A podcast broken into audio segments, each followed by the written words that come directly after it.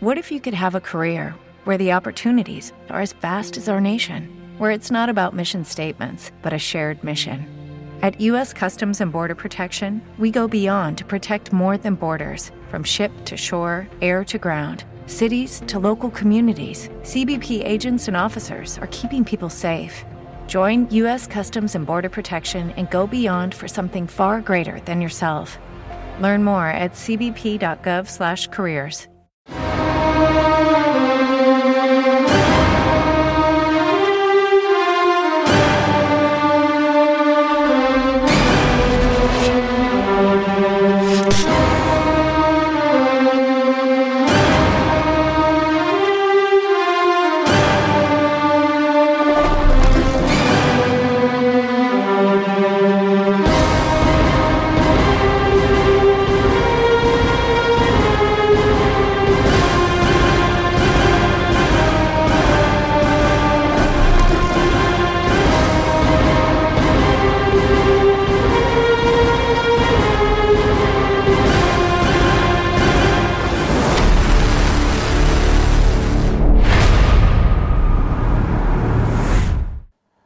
eh, buenas noches. Eh, como veis, eh, hoy no se sienta aquí el presentador habitual que conduce este programa todos los días, eh, Francisco Campa. Eh, no ha podido venir y, bueno, en este caso, pues ya veis, soy yo hoy el que le sustituyo. ¿eh? Pero bueno, bien, el programa se va a desarrollar más o menos de la misma manera, con la única diferencia que hoy yo no soy el invitado, pero en cambio tengo aquí a dos grandes invitados, dos excelentes amigos y compañeros, analistas de esta guerra también, ya desde de esta invasión, vamos a hablar con propiedad, desde el primer día, hace ya casi dos años. ¿eh? Aquí a mi izquierda eh, tenemos a Nacho Campomanes. Buenas noches, Nacho. Buenas noches. Muy bien. Y aquí a nuestra derecha tenemos a Javier Fonseca. Buenas noches, Javier. Bien. Bueno, pues tenemos muchísimo de qué hablar, como siempre, ¿eh? pero antes de, de entrar en materia, quisiera tener un recuerdo muy sentido y que hagamos aquí entre todos un pequeño homenaje a los compañeros también, guardias civiles asesinados eh, vilmente eh, hace unos días en Barbate, ¿verdad, Ujú. Javier? Sí. Eh, una cosa espantosa y, y, bueno, no sé si tenéis algo más que decir a- a- acerca de eso, pero bueno, yo cuando lo vi quedé conmocionado ¿eh? y, y me imagino que tú también. Buah, horroroso. Me, me llamó especialmente la atención una cosa, aparte del, del horroroso del crimen en sí, la falta de medios. Así. Yo cuando vi a la Guardia Civil en esa lancha, Sí, sí, sí. cuando lo que estás pensando es que para ese tipo de misiones, que se están enfrentando a quien están enfrentando, que están armados, que menos, voy a decir una borrada, que un 12,7, que una ametralladora, Sí, sí, sí. y una lancha en condiciones, no, no, no le vi sentido. Una lancha hinchable de cuatro metros Sí, ahí. Meterlos en la boca del lobo, porque eso fue mandarles a la boca del lobo directamente. Tremendo. Y luego, sobre todo, los, los vídeos que circulan de la gente jaleando a, a los narcos, que al final fueron los que embistieron a la, Sí, a la sí, pequeña sí, Zodia, que eso, pues eso sí que te llega, te llega profundamente. fue- Y luego, bueno, De- deprimente después de Deprimente, todo. Deprimente.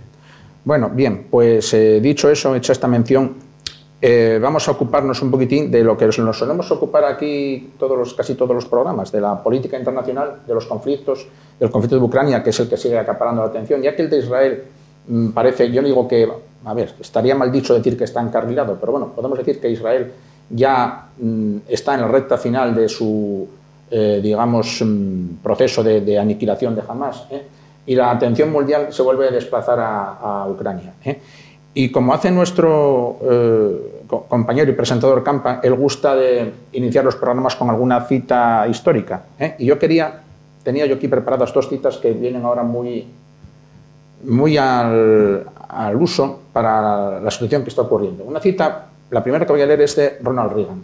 Ronald Reagan que, eh, para mí, yo, mi opinión personal, el mejor presidente de Estados Unidos, al menos, yo, yo diría que en el siglo XX, eh, él dijo, es mejor estar en Europa dispuestos a proteger la paz que refugiarse a ciegas al otro lado del mar, apresurándose a responder solo después de haber perdido la libertad.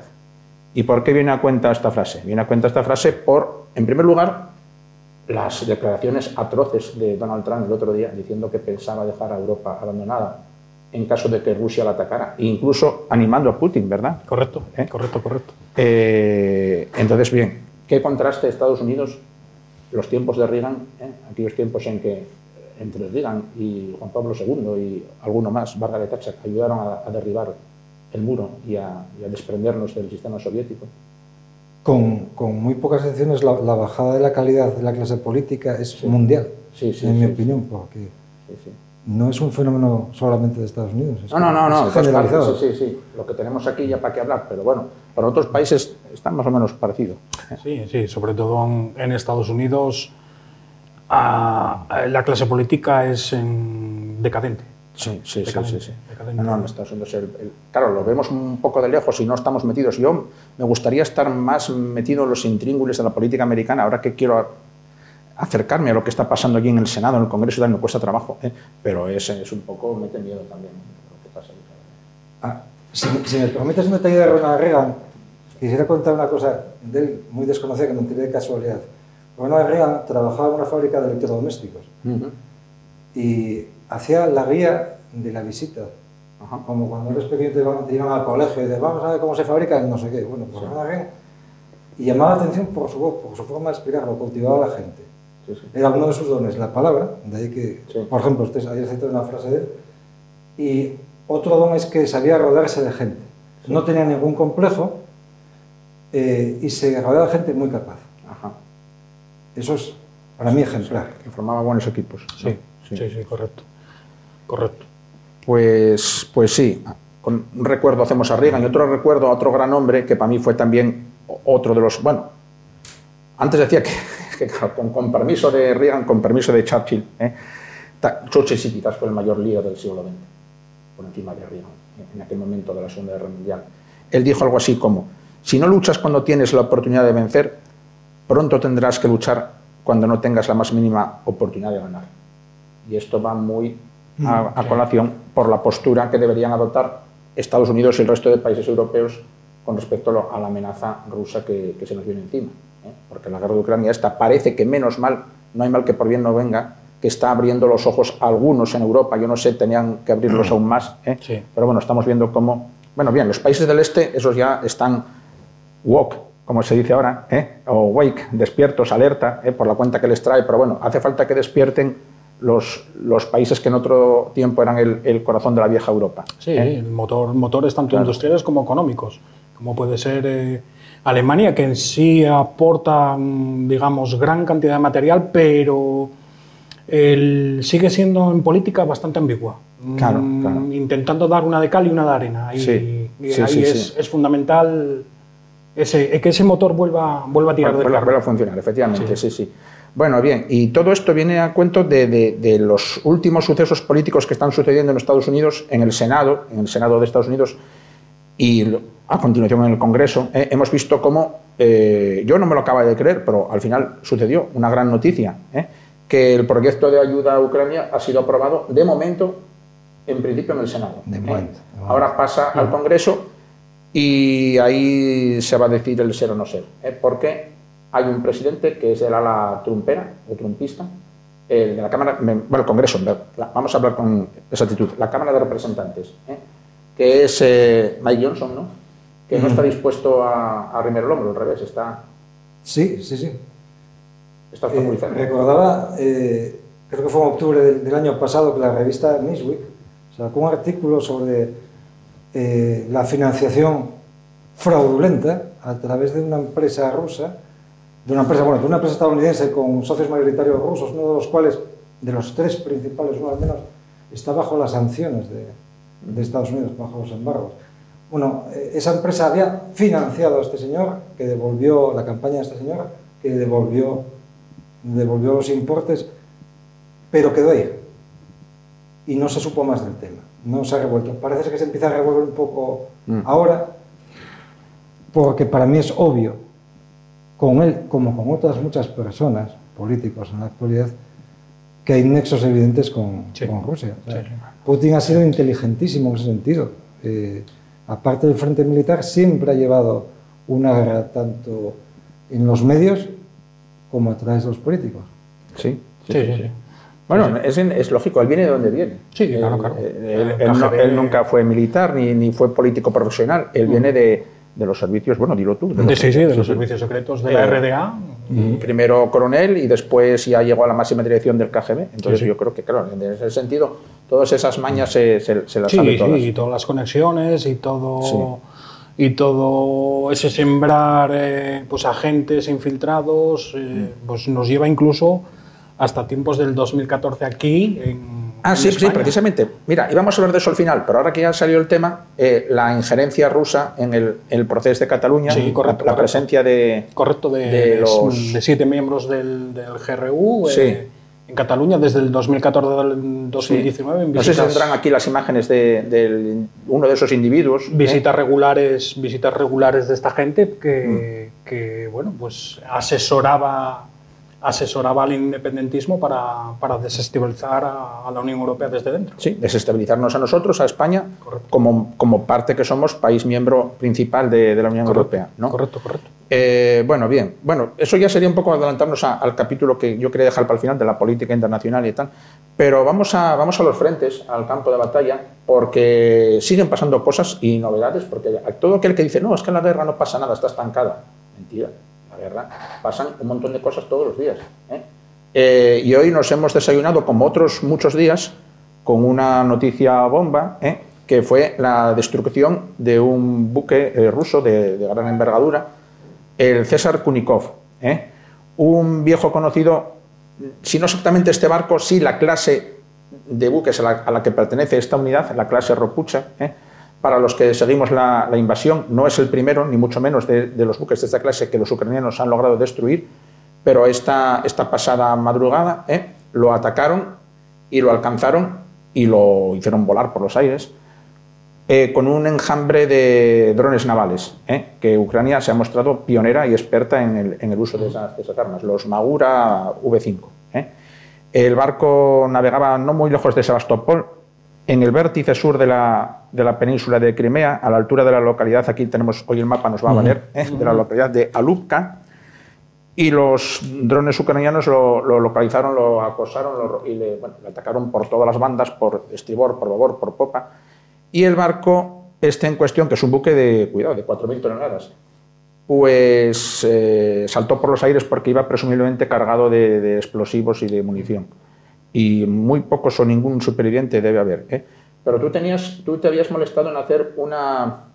una tenemos un vídeo y todo de, mira, esa, eso que vemos ahí es la explosión, o sea, el barco tuvo dos explosiones cuando, lo, cuando los drones le alcanzaron, pero luego una vez que se hundió, el barco ya no está en superficie, según se iba hacia el fondo, tuvo lugar una última explosión submarina, ¿eh? que es lo que vemos ahí. Y a la derecha está un remolcador que intentaba rescatar a los supuestos supervivientes. ¿eh? Y hay un vídeo de, bueno, claro, estos, estos drones lo graban todo, ¿eh? Y que se va viendo cómo se acercan y cómo detonan, ¿no? Y lo envían por Starlink, por la famosa Starlink. Sí, sí, sí, sí, sí. Que, que digo yo, Javier, tú tenías, te, habías hecho, mira, bueno, mientras hablamos sale el vídeo. Yo si me, si me, pongo a hablar de esto, no me da tiempo. Bueno, no, pero, pero quiero, quiero señalar varias cosas. Una, que la mencionan los propios rusos lo primero es la absoluta incompetencia de la flota rusa del Mar Negro. La flota rusa del Mar Negro es pequeña, pero de buques menores tiene flota mosquito, vamos a llamarla, tiene infinidad. Ese buque va sin escolta. Es absurdo completamente. Cuando sabes que el mar está lleno de drones ucranianos que salen como, como balas, que han hundido ya varios barcos, toda esa pequeña flota mosquito tenía que estar alrededor con sus pequeños cañones rápidos para deshacerse de, de amenazas. Va sola, no se le ocurre a nadie. Es un disparate. Bueno, mm, este buque, que es de construcción polaca, muy robusto, con un motor occidental, como no puede ser de otra manera, eh, ya que ya tiene unos años, pertenece a la clase Ropucha, eh, que está ya, mm, ya tiene una edad y ya ha perdido cuatro barcos en esta, en esta guerra. ¿Por qué es importante la clase? La clase Ropucha no, los buques anfibios rusos, que tienen más. Tiene un Ivan Green, que es más grande todavía, que son los más modernos que le salieron mal, y tiene uno o dos Alligator. Digo dos porque había uno que estaba viejo, que no sabemos si está en activo o no. Pues son muy importantes por lo que está haciendo este barco. Por traer y llevar cosas, suministros. Eh, llevar las cosas en barco es mucho más eficiente que llevarlas en mi coche. No es lo mismo llevar a 10.000 personas en autobuses que llevarlas en un barco a Grecia. Eso es obvio. No, avisadme si me extiendo. No, no, no, ¿eh? sí, sí, sí. extiendo. No, si tú, pero que nos comentaras la, la lista de barcos. Bueno, Sí. eh, ¿por qué los están viendo Ucrania? Porque Ucrania depende mucho de una vía exclusivamente terrestre que es el puente de Kerch. ¿Eh? No, para, Rusia, Rusia. perdón, Sí. para la logística. Y aparte lo complementa con estos barcos. El día que reviente el puente de Kerch y se queden sin barcos, no llega ni un misil al frente. Así de claro. Según mis cuentas, entre los que trajeron del Báltico y de la flota del, del Mar del Norte, al antes, justo antes de la guerra, que eran unos eh, 10, si no me equivoco, quedan 6. Más el Iván Green, más uno o dos. Cuatro hundidos. Ha habido más barcos averiados, pero los han reparado. Son muy duros. A uno que le impactaron un lateral Sí, con... Mira, pero perdona, mira, ahí ya está zozobrado por completo. ¿eh? Sí, o sea, sí. ya no tiene, va, Sí, se ya. terminó, ya no hay salvación. ¿eh? Sí, sí. El barco no sé, no fue como. completamente. ¿Te acuerdas la corbeta del otro Sí, día, no? sí, sí. Esa se hundió de, de otra manera. Se hundió de se- popa se y lo de último que se vio. Es que la, la atacaron por popa, Sí, sí, sí, sí. primero. Sí, Se hundió de pero popa totalmente y lo único que quedó la proa, La proa- al viento la- y la proa al fue, cielo, el último, fue el último en hundirse. Se Pero- dio un pero aquí no, aquí- La sala de máquinas. Sí, aquí sí. el barco zozobró, se fue de lado ¿eh? y se acostó sobre la banda de estribor y, y ahí ya se dio la vuelta. Sí, sí, completamente, sí, sí. Correcto, Sí, sí. correcto. Eh, hombre, Y teníamos por ahí una, un listado, un esquema con el listado de barcos, ya no solo de esta clase, ya de, de- de todo De tipo, todos, de la de la flota. que mira, ahí está, ¿eh? que fue perdiendo arriba del todo el buque insignia, que fue el que inauguró El Moscú. ¿eh? Que Aquello fue, aquello fue tra- ¿Tú te acuerdas cuando aquello? sí. No aquello fue una conmoción, eh, sobre todo en el, en el pequeño universo de Telegram ruso, que el buque...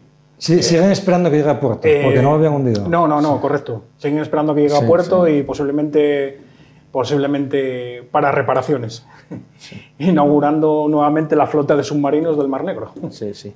Yo, mm, yo me consta, ah, me consta, no, no tengo pruebas, pero sí que tiene que haber imágenes satelitales, al menos, del hundimiento y tal, por parte, captadas por parte de los americanos o de alguna agencia occidental, de cómo el barco se fue hundiendo. Lo que pasa es que me da la impresión, en aquel momento no se publicaron y ahora aún no se publican porque era en aquel momento cuando Rusia más eh, eh, apretaba con el fantasma nuclear, en los primeros momentos de la guerra y tal, del botón rojo. Entonces eso sería un poco como provocar demasiado a Rusia esa visión de las imágenes y tal, ¿sabes? Eh, bueno, yo creo, yo creo que no, me da la sensación de que no, me da la sensación de que han intentado ya mm, que no se hable más del Moscú sí, sí. y que pasemos página. Bueno, Pasamos a otra página, ser, sí. llegarán las elecciones y... y No, pero digo que en aquel sí. momento que no se quisieron filtrar. Pero por, por o no las hay. No, por los satélites los, los sacan. Sí, sí, hombre, eh, Sí, yo- Igual no estaban tan encima como... eh, Fue, es que fue hace mucho, ¿eh? Fue Sí, casi al sí, principio de la- casi- No, no, pero no, iban ya dos meses de invasión o tres. Sí. Eh, fue en Semana Santa, me acuerdo yo porque estaba yo de vacaciones. En y- abril, posiblemente. Sí, Sí, sí, abril, sí. primeros de mayo Eh, fue cuando... Fue en Semana Santa. Fue Yo cuando- Estaba yo de viaje y cuando me levanto por la mañana a, la- a las seis y pico de la mañana. No, perdón. No, ya antes por la noche se empezó a saber, a las doce y media o así. Sí, sí, sí. Sí, llegaron las primeras noticias. eh, Eso. Pero como de- todo, rumores y. Sí, rumores eh, y sobre todo mucha sorpresa de que, de que Ucrania dispusiera de un misil capaz de Claro. eh, hundir, hundir un buque. Se, se sabía que tenía pues eh, desarrollando sus propios misiles antibuque, el Neptune, pero no que estaba operativo. No que Ya. estaba operativo. Y todavía no sabemos a ciencia cierta que fue. Y me parece muy bien. Yo, no- yo aquí no necesitamos saberlo. Nadie necesita saberlo. Mejor. ¿Eh? Mejor. Mejor. El almirante Garat, nuestro almirante Garat, él está convencido de que fue un harpún occidental. Y quién sabe si nuestro, que nosotros donamos harpún. Correcto. Correcto. Correcto. Yo tengo dudas de que sea un harpún. Porque las veces que se ha utilizado harpún, ¿os acordáis en Libia? Sí. Sí, Se necesitaron varios para hundir en buques de pequeño tonelaje, ya. que me llamó la atención. El, el, el Neptune es un misil bastante capaz. Yo creo que, si no me equivoco, era un desarrollo del S-200 antiguo que tenía... que El tenía- S-200. Creo que, creo que sí, que era una Es- modificación es de un misil S-200. antibuque, es, es un misil antibuque ruso modificado. Correcto, correcto. no. Y, No, además, además lo usaron... El S-200 antiaéreo. Sí, Eh, pero, sí, pero modificado. fue una, una modificación de, de ese misil. Mm, Y además fue usado también en combinación con drones para, digamos, eh, dis- distracción del, del propio buque. Y vamos, la sorpresa que causó en, en Rusia, Hombre, vaya. Bueno, Sí, sí, sí. tremenda. Es que no tenéis más que, más que comprar las tecnologías. Si, si ves un- una fragata española o un instructor estadounidense, os des cuenta de los radares planos Sí, correcto. a esa, que controlan los 365 grados. Sí. Pero el radar eh, gordo, vamos a decir, de Mosca, no. El Mosca Es un radar giratorio. Sí, pero no giraba 360. No, no. Tampoco. Tampoco. anda. Es una especie de sistema S300 Sí. metido en un barco. Ah. Y, y la propia estructura del barco no dejaba, no dejaba rotar a, el, el No, radar. no no, no cubre todo el 360. sector. Entonces, Uy. es lo que alguien define como una rusada. Sí, sí, sí, sí, sí.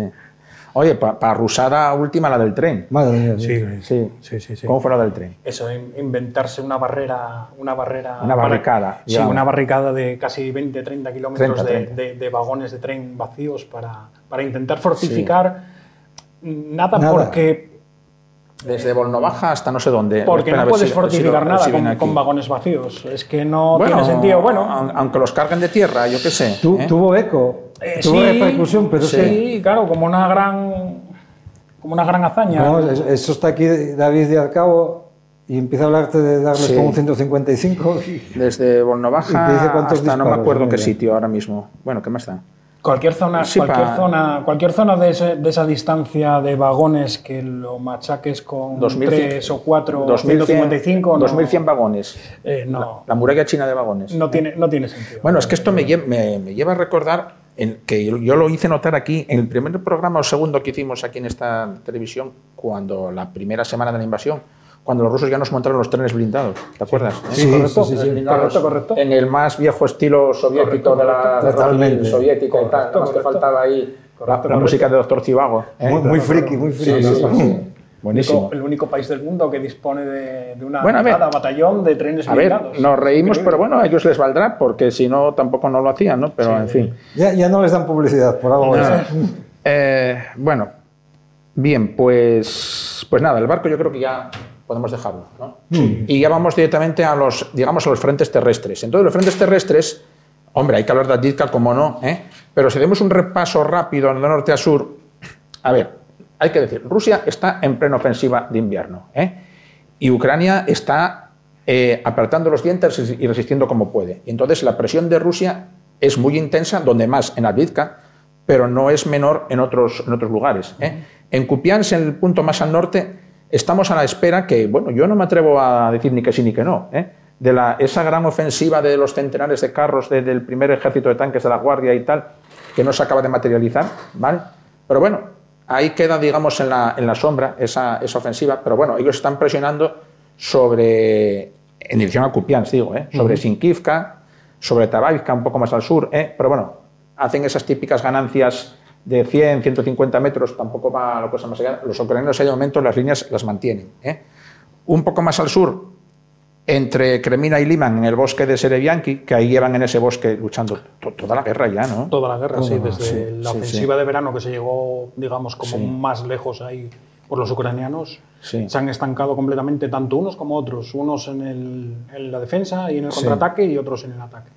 Y ahí se dan los combates mm, duros. Muy duros. Ahí había VDV, ¿os acordáis? Duros, Sí, duros, sí. Los Terminator destruyendo árboles, porque Tuvieron otra cosa no se veía. tuvieron que desplazar desde, desde Zaporilla a los VDVs para intentar reforzar esa brecha y, y ahí están estancados. Y el otro día salió una foto muy buena, de mucha cal- buena calidad, de los ucranianos en ese bosque usando uno de nuestros cañones de 105, Sí, de los Otto Melara. de los Otomelara, Sí. correcto, correcto, correcto. Ahí, mira, igual encuentran uso ahí, porque ahí como no puedes meter mm, vehículos a remolcar, quizás lo pueden, los desmontan o los arrastran, porque bueno, para eso son, como son cañones de montaña. Sí, al final son cañones, si estuviera aquí David, Sí. vamos, nos ilustraría completamente, pero son cañones mucho Ligeros, más ligeros, ligeros, mucho sí, más ligeros que cualquier 122 o 152 que, que requiere Claro, pues, claro. un vehículo enorme para, Para para, ese, para para ese escenario valen, ¿no? Sí, sí, sí. Y bien, luego ya Bakhmut, no Bakhmut, la capital, el- las localidades al oeste de Bakhmut inmediatamente, ahí los rusos están apretando mucho, mucho, mucho, mucho. En Bogdanivka y en Ivaniske. En Klisichivka los ucranianos aguantan mejor, pero pero en Bogdanivka y en Ivaniske lo están pasando fatal. ¿eh? Y el objetivo de los rusos sería llegar a Chasifiar, claro. Bueno, llegar, acercarse a Chasifiar. ¿eh? Y, y, ahí han obtenido ganancias a costa bueno, de lo de siempre, de las típicas oleadas de carne, que es lo que ahora mismo. Sí. Bueno, lo de toda la vida, vamos, tampoco es cosa de ahora mismo. Y pasamos por Alto Avdivka, vamos a Novo Mikhailivka, ahí también los rusos están, digamos, echando el resto. ¿eh? Esa localidad más al sur de Avdivka. Y yo siempre dije, cuidado con Novo Mikhailivka, que tienen mayor importancia estratégica que Avdivka, porque si mm, dejan atrás o capturan Novo Mikhailivka, se les abre el camino hacia Bujledar. ¿eh? Y Ucrania lo sabe e intenta aguantar ahí también, ¿no? Luego ya en Zaporilla siguen los combates en torno a Robotine, aunque parece increíble. ¿eh? No, cesaron desde el verano acá. Jamás, eh, Es ahora un frente un tanto secundario, pero ahí Ucrania está aguantando bien. Bueno, ya sabéis que estuvo Zelensky aquí de visita ahora una semana o así, en Robotine. Los, rusos lo, negaron, dijeron que, era, imposible, sí, sí, tanta rabia. Y luego, y luego ya, que a mí eso para mí son, como digo yo, los últimos de Filipinas, ¿eh? los marines ucranianos de Krim. Increíble. La leche. ¿eh? Eso es una, una gesta, una epopeya, una odisea, llámalo lo que quieras. Bueno, odisea, los que van y vienen cruzando el río bajo las bombas, bajo los drones, que no sabemos cuántas lanchas han perdido ya, todos los días pierden alguna, porque claro, se arriesgan. El problema no es de lanchas, es de, de paisanos, porque las lanchas Vaya. las haces con molde de fibra, sí, sí, sí, se, se, reemplazan fácilmente. Pero bueno, no, no obstante, muchas bajas no deben tener. No, sé cómo se las arreglan, porque vamos, está recibiendo bombazos en, medio metro cuadrado. Sí, sí, fue, importante, fue importante mm, hace un mes aproximadamente el comandante jóvenes, porque son todos jóvenes al final, de los, drones. Mm. Eh, en la zona de, de Krinky, pues se lo cargaron en un ataque coordinado y eso les dio una libertad, Hombre. poder volver a reabastecer a la cabeza Moisés, era, Moisés, el, nombre clave Moisés, no que el tío nombre clave Moisés. Antes de ayer había rumores de que había resucitado. Sí. Anda ya. Como, como el Moscú. Sí. y el otro este que tú sabes que se cargaron. Así, al, al Astap. Astap. Sí, sí, sí. Otro este, lo que pasa es que este, este fue hoy o ayer, se lo cargaron. Pero este no fue en, en Krinky, no fue en el Dnieper, no, fue, fue donde. En, la zona de Zaporilla. Ah, en la zona de Zaporilla, además, era un chico que era bastante activo, un bloguero ruso pero llevaba también todo, todo tema de drones y controlando toda la zona de, de Zaporilla, eh, del frente mm. ahora mismo de Robotine, donde habían estado, donde habían estado los, los, combates últimamente también un poco subiendo un poco de tono y, y, se lo cargaron, con lo cual, bueno, pues ganas un poquito de libertad de movimientos. Claro. Ganas un poquito de libertad de movimientos porque, bueno, es importante ahora esta gente especializada especializada en drones, tanto de un lado como de otro, pues pues es, son bajas significativas. Son bajas significativas. Claro. Bueno, nada, y ahora ya, porque tenemos que continuar, vamos directamente a Abdivka, que es ahora mismo donde, está, donde se centra el apogeo de las luchas. ¿eh? Y bueno, a ver, ¿qué decir de Abdivka? O sea, aquí la situación lleva siendo complicada desde el primer día, o sea, desde, desde el 9 de octubre que empezaron los asaltos. ¿eh? Eh, a ver, primero, recordar que Abdivka es frente de batalla desde hace ya nueve años, o sea, desde la guerra de, 2014. Esa posición fortificada, una de, de ellas, el Zenit de Ucrania, en dentro de Adivka, eh, está, lleva estando en primera línea desde hace nueve años, ¿eh? y los rusos no han conseguido capturarla, ni, el resto de la ciudad tampoco. ¿eh? Pero bueno, bien, hemos hablado tanto de Adivka durante estos meses, la fase de los asaltos blindados diarios o cada tres días que eran destrozados sin misericordia, ¿te acuerdas? Y ahora, en estas últimas eh, semanas, han pasado a los asaltos básicamente de infantería sobre el propio casco urbano, sobre el núcleo residencial. ¿eh? Y ahí los rusos les va mejor. ¿eh? Les va mejor y los días que logran avances significativos, como, como ha ocurrido ahora, son precisamente los días en que hay mal tiempo, en que hay niebla. ¿Por qué? Porque Ucrania en esos días no puede usar los drones. Entonces, eh, claro, Ucrania ahora mismo ha llegado un momento en que yo creo que depende en exceso de los drones. Los usa para todo, los usa para reconocimiento, los usa para ataque. ¿eh? No hay más remedio. ¿Y por qué no tiene otra solución? Claro. ¿eh? No tiene aviación, no tiene, de artillería. no tiene artillería. Tampoco tiene, bueno, aviación de ataque tiene, pero no la puede exponer porque sería suicida y tal. Entonces, claro, con los drones lo hace todo. Y claro, los días que estos que hubo niebla, eh, ocurrió ya hace tres semanas o así, cuando se infiltraron por el sur, y ha vuelto a ocurrir los días 10 y 11 que se infiltraron por el norte. ¿eh? Y ahí lograron avances los rusos notables, significativos, a través de las primeras casas del área residencial. y, y, y entonces se dice, pero no hay todavía pruebas gráficas geolocalizadas, que han alcanzado la carretera, avenida industrial que recorre o sea, que comunica Abdizka con el, con el oeste, con el resto de, de la, del territorio ucraniano, y que recorre la ciudad de norte a sur. ¿eh? Entonces, si es verdad que han alcanzado esa avenida, es posible que la ciudad esté ya partida en dos. El, el área industrial que Ucrania conserva al norte todavía Correcto. tiene una posición muy dura y muy fuerte establecida en la eh, factoría de Coque, uh -huh. una, una instalación así del estilo de Azovstal. ¿Dónde está ahora la tercera? Uh -huh. ¿Perdón? Donde se ha visto a la tercera operando. Ah, sí, sí, bueno, hablaremos después, sí, sí, sí. Y luego el resto del área residencial, ¿vale? Mira, ahí tenemos, eh, eh, esa, ahí en, en eh, esos cuadrículas amarillas indican los tres puntos fuertes de Ucrania. Uh -huh. Al norte, el área esa, bueno, rectangular grande es la factoría de coque. En el centro exacto del mapa y en el centro de, de la bolsa, vamos a llamar así, está una, un, vamos a, un polígono, diríamos aquí en España, de edificios de pisos, bloques altos, sí. de 12, 13 pisos, construidos, muy sólidos, construidos al viejo estilo soviético de hormigón, que son en sí mismos una fortaleza. Eso se llama el cuartal. K-V-A-R-T-A-L, cuartal, sí, ¿eh? cuartal. Y luego más al sur, metido en su propia bolsa, hay un, una pequeña cuadrícula al fondo. Esa es la fortaleza Zenit un conjunto de búnkers de la antigua defensa antiaérea soviética, que es quizás la posición más dura de, que Ucrania tiene ahí, pero también ahora mismo es la más expuesta, porque está a punto de ser eh, rodeada. ¿eh? Y a ver, yo tampoco tengo pruebas, pero bueno, nos dicen desde muchas fuentes en, en, en, Twitter y tal, que los ucranianos puede que tengan túneles para comunicar el Zenit, esa última fortaleza, con el centro de la ciudad en caso de quedar totalmente aislados, ocupados, no, no lo sabemos. ¿eh?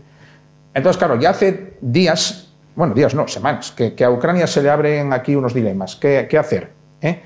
Evacuar como sea la, la ciudad ya, eh, enviar refuerzos para sostenerla sin límite de tiempo, o que, o que, esos refuerzos, que por cierto ya han llegado, uh -huh. son la que... Sí, la tercera, la tercera brigada Saltazov. Eso es que ha ocupado pues los terrenos de la factoría, pues sí. relevando posiblemente a la 47 que ya llevaba ya unos no, meses. No, no, no, no, no, a, a la 110. A la 110, perdón. Sí, sí, que ya llevaba ya unos meses ahí, pues. No, resistiendo... perdona, ¿sabes cuánto lleva la 110 en la Sí, dos casi, años. Casi dos años. Desde que empezó la invasión. Es tremendo eso, ¿eh? Acaban de tener rota rotación. Sí, sí. Y bueno, por, ya, ya les va, ya por necesidad. Por, necesidad. necesidad sí, sí, sí. Yo a la, ciento, a la 110 la hacía algo más al sur. O sea, sí, está en, en Coque. Yo creo que estaba en el centro para el sur. La 47 sí. está arriba en el, la 47 en este en POVE, este, este, en, este, el brazo norte de la, y la tercera, sí. ¿la tercera releva realmente la 110? Sí, sí, sí. Y luego hay otra, si no entera, unidad, al menos mmm, destacamentos de ella en la 116. También está por ahí. ¿eh? Bueno, sea como fuere, a ver, lo que no sabemos ahora mismo aquí es si realmente la tercera Azov ha llegado para sostener la defensa de la ciudad contra todo pronóstico y hasta la última piedra, cosa que a mí me parece arriesgadísimo, ¿eh? o ha llegado para, digamos, contraatacar y mantener abierto un corredor para que el resto de, la, de las sí. tropas salgan, ¿eh? sí. que sería lo más sensato o lo más racional y lo que mucha gente está pidiendo y esperando, que, bueno, que marchen de forma ordenada. ¿Cuánto puede tardar ese proceso? Bueno, pues no sabemos. Eh, sí, para hacerlo de forma bien y de forma ordenada, yo creo que hay que hacer eso que digo yo contraatacar hasta cierto punto, que, sí, que sí. se cree un corredor seguro para que vaya. Estabilizar, estabilizar lo sí. que es el, el, frente e intentar frenar mm. lo que es el, la cometida, la cometida, la cometida rusa y estabilizarlo un poco para pues, hacer eso. Lo que dices tú, una, una retirada ordenada. Hombre, claro, sí, sí. Y luego ahí lo que pasa es que, bueno, bien, tampoco hace falta retirarse de toda la bolsa ni toda el área. No, o sea, puedes abandonar la zona residencial, esta de casitas unifamiliares, sí, sí. que son malamente defendibles. Tienes la carretera y pegada a la carretera hay una línea sí, férrea que también, llegado el caso, pues bueno, pueden usar como, digamos, Esa- como esa- línea final. Esa que fue rebasada, me parece. ¿eh? Hay una, zona, hay una zona que es donde intentaron cortar ahora la T0505, que es la carretera. Esas, esa zona es la que han, entre comillas, zona gris, que no se sabe si, si han llegado por fin ya a cogerlo. Sí, sí, sí. Y esa es la que cruza la, la vía férrea. Ya, ya, ya, ya. Bueno, pues ahí la cosa sería quizás eh, retirarse de las zonas más comprometidas y a lo mejor hacerse fuertes en, en el área industrial, en la factoría de Coque, durante unas semanas más. Eso lo sabe el mando. Claro, ucraniano. claro. Sí, sí. sí, Nosotros- El ejército, no lo digo por nosotros, que imprudentes que estamos siendo. Sí, sí. El ejército de tuiteros que dan opiniones machaconas sobre qué debe y no debe hacer el mando ucraniano es extraordinario. Sí, sí. Quería, quería resaltar una cosa, un problema que, que no, no se había tocado de historia, está saliendo, eh, que es lo que llamo la teoría de manta corta. ¿Os acordáis cuando hablábamos? Sí, perdona, ¿sabes que nos acaban de decir una cosa que nos quedan cinco minutos? bueno, pero bueno, tú di, tú di, Vale. tú di. Eh, la teoría de manta corta, cuando, cuando Rusia no tenía tropas suficientes para cubrir. Sí, sí, correcto, bueno, correcto. eh, Ucrania tiene ese problema con la defensa aérea. Correcto, correcto. Y aquí tiene un agujero en la defensa aérea importantísimo, lo están machacando. Sí, es verdad, sí, sí, sí. Es que los están jorobando, pero Sí. muy mucho. Todos los días les caen como 50 día y noche, bombas de estas FAB, Sí, Las las, FAB las- 500 planeadoras rusas. con el módulo este. Es complicado porque, bueno, al final estás eh, usando tu defensa aérea para proteger las ciudades con, con Claro. los, los Patriot y, y con, y con demás armamento occidental. Entonces, eh, Han dejas cubierto, un han poco- cubierto sí. más el sur. Sí, correcto, correcto. Toda la zona de, de Odessa, Zaporilla, todo eso la tienen más cubierta para que antes era otro Y, y la, hablando, la manta corta. y hablando de mantas cortas, tanto que se dice que del ejército ruso que sus reservas son inagotables, que va sobradísimo y tal, sí, pero luego asistimos a espectáculos tales como que tienen que reclutar gente en África, Sí. ¿eh? que, que- pero que parece como incongruente. ¿Qué hacen? Mira, ahí lo tienes. ¿Eh? Soldados africanos, los pobres. nepalíes. eh, sí, ¿no? Se habla de Bueno. 14.000 nepalíes. Sí, sí, sí, sí. sí. Es tremendo. Todo con tal de no mandar al frente a los rusitos étnicos Sí, sí, blanquitos claro, claro, claro. De, de San Petersburgo y Moscú. y Moscú. No, no. ¿Eh? Eso no puedes porque, bueno, son universitarios y la mayoría, pues bueno, son étnicamente rusos y Claro. no quiere tocar, no quiere tocar Sí, eso. sí, no sí, quiere sí, tocar pues, pues, pues, aquí el, el- el- digamos, la connotación racial que, que late en esta guerra también, porque si te das cuenta, uno de los motivos por el que Putin lanzó la invasión y por el que está procesado, bueno, encausado, es por el secuestro de niños ucranianos, Ujú. porque los secuestra porque él considera que son niños blanquitos que pueden regenerar Rusia. Es, es algo cruel, increíble, pero es... Sí, y además eso es un tema que, que no se le da el suficiente bombo. No se le da el suficiente No, no, bombo de- del... del- No, no, este- ¿os- ¿Os acordáis de Hitler en realidad no declaró el estado de guerra total, como dijo él? Sí. sí. Hasta que fue el 43 o algo parecido. 43. Porque- y la gente estaba de tomando copas por Berlín Ah, sí, claro. porque no quería que la gente Sí, No, sí, sí. No quería que la gente se asustara. se asustara, que Se mantenían las vacaciones, se mantenían Sí, las sí. jornadas laborales de Exactamente 8 lo horas. mismo. Se mantenían los espectáculos todo, deportivos, todo, hípicos, los todos. sí, los abiertos, cines, las sí, vacaciones. sí, sí. La mujer pues no trabajaba, pero bueno, esa es esa, esa es otra guerra. Hay una anécdota que con esto terminamos, ¿eh? que mm, eso fue todo a raíz de- del trauma que supuso Stalingrado y tal, que Goebbels, el ministro de propaganda, mandó cerrar los salones de belleza, porque daba mala sensación de que las mujeres alemanas estuvieran por ahí acicaladas y tal. Y, y Hitler revocó la orden y dijo Hitler que, las, que nuestras mujeres alemanas anden feas por la calle no va a ayudar nada a que ganemos la guerra. Fino estratega. Era tontaría. Pero Sí. bueno, en fin. Como todo. Eh, bueno, nada, yo creo que no sé si va a ser la hora, parece que sí. Entonces, y nos ha quedado sin decir todo. Todo. todo. Nos Todo. necesitaríamos De la parte militar, un montón de cosas que Sí, teníamos sí, que correcto, hablar. correcto. Y de la parte política, que ahí hay tela que cortar. correcto, De correcto. la parte política diplomática y tal, solamente. Es que este, este hay que hacerlo en un bar. Con, Sí. con 100 personas hablando todas a la vez. Sí, es- son- se queda cor- cortísimo, cortísimo, porque son tantos datos y tanto que quieres aportar. Y pero luego dicen no- que no pasa nada en la guerra, yo no lo entiendo. Sí. Porque todo esto solo para hoy, porque si mañana hacemos otro programa, eh, habría que decir No, un montón bueno, de cosas tremendo, distintas. tremendo. Sí, sí, Sí, correcto, sí, correcto, Sí, sí, sí. correcto. Bueno, pues nada. eh, sencillamente, pues dar, dar, daros las gracias a ti y a ti, Ah, ¿eh? ah, sí, esperando a ti, que estemos aquí Claro. otra vez otro día cualquiera, ¿eh? cuando esté Campa también, hombre, cuatro ya seremos muchos o, o no, bueno, depende. ¿eh? Un placer. Pero vamos, viniendo, vamos por turnos, ¿eh? Y darles las gracias a nuestros espectadores y seguidores, bueno, que, que sigan Soportándonos. soportándonos. Y si se enteran de algo, pues mira, oye, mejor. Bueno, pues muy bien. Hasta, hasta la próxima y, y ya está.